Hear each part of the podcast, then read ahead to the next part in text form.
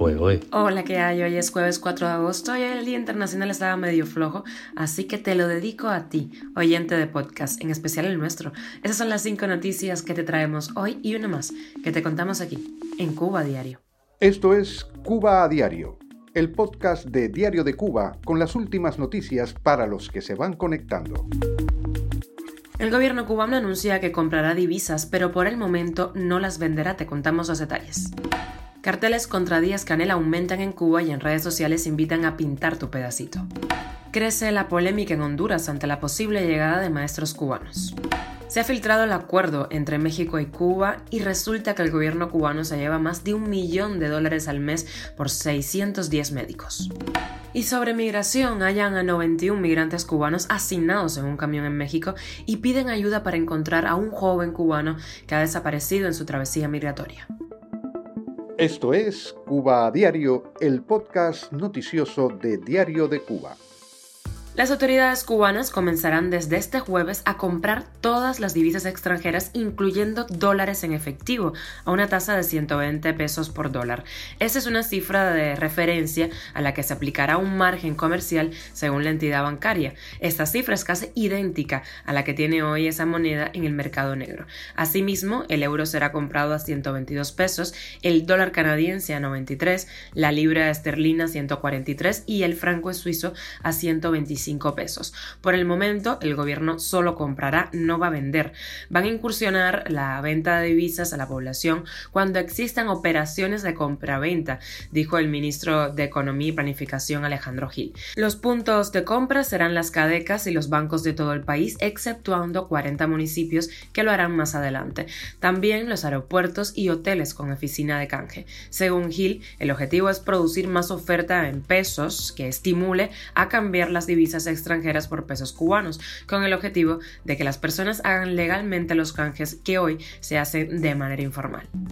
Y nuevos carteles contra Miguel Díaz Canel han aparecido recientemente en dos puntos de Guantánamo. Un usuario de Facebook llamado Buddy Aguasil Cubano los ha compartido en su perfil y ha lanzado una invitación al pueblo en lo que ha llamado un concurso Pinta tu pedacito. Y es que, amparados en los eternos apagones, muchos han encontrado en las pintadas de paredes una manera de expresar el descontento y la impotencia que consume a todo el país.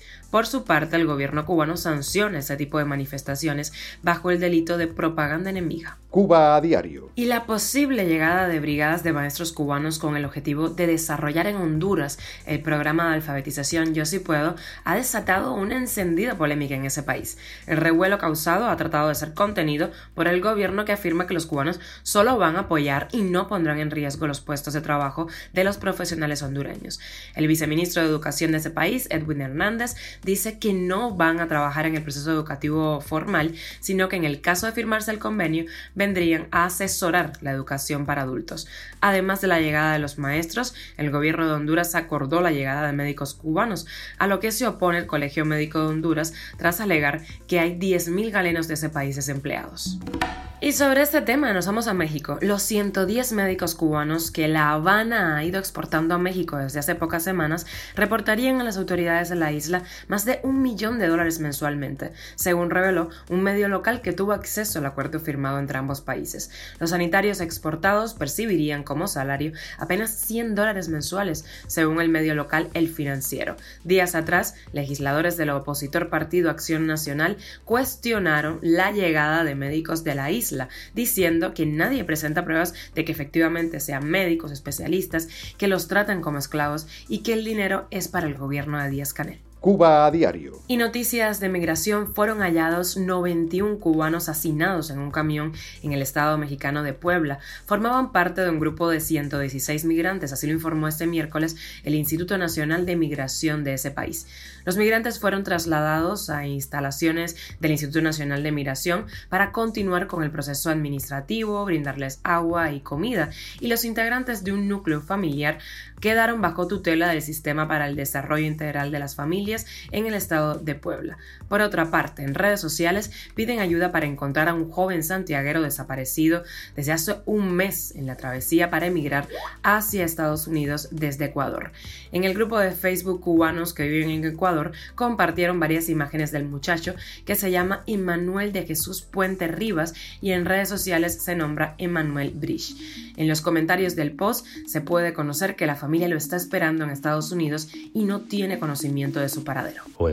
Y llegamos a la extra y hablamos de un derecho clave, el derecho a la información, que debería garantizar a los cubanos la ley de acceso a la información pública que prepara el gobierno. En la última edición de Los Puntos a las IAS hablamos con el abogado y analista político Eloy Viera y vamos a escuchar un fragmento de esta conversación. Yo no creo que sea una garantía absoluta, no hay garantía absoluta de que el reconocimiento de un derecho de una ley permita materializarlo en el caso cubano pero sí creo, y, y, en eso sí soy un convencido, en que sí es un mecanismo para activar resortes, resortes que muchas veces los cubanos no hemos activado ante la inexistencia de esa posibilidad. Y que abren todo un nuevo escenario, ¿no? Abren todo un nuevo escenario, abren toda una nueva discusión, sobre todo en temas tan importantes como, por ejemplo, eh, la represión, los números de la represión, con relación a los servicios públicos. Hoy seguimos yo creo, y Daniel lo ha dicho muchas veces, que el acceso a la información es importante porque resuelve problemas básicos y diarios de la vida de la gente. Eh, dónde me vacuno, con qué me vacuno, a dónde voy, cuántos son los hospitales que tengo, cuántas son las clínicas que tengo. Prácticamente ninguna de esa información la manejamos los cubanos, entre otras cosas porque es entendida como, como una información que pone en riesgo la seguridad del Estado cubano, lo cual es completamente contrario a la lógica del acceso a la información. ¿no? Esto es Cuba a Diario, el podcast noticioso de Diario de Cuba, dirigido por Wendy Lascano y producido por Raiza Fernández. Gracias por abrirnos las puertas de tu casa y hacernos parte de tu rutina. Recuerda que estamos contigo de lunes a viernes y nos puedes encontrar en Spotify, SoundCloud, Apple Podcast y Google Podcast, Telegram y también estamos en redes sociales. Yo soy Wendy Lascano, que pases un feliz jueves, te mando un beso enorme. Thank you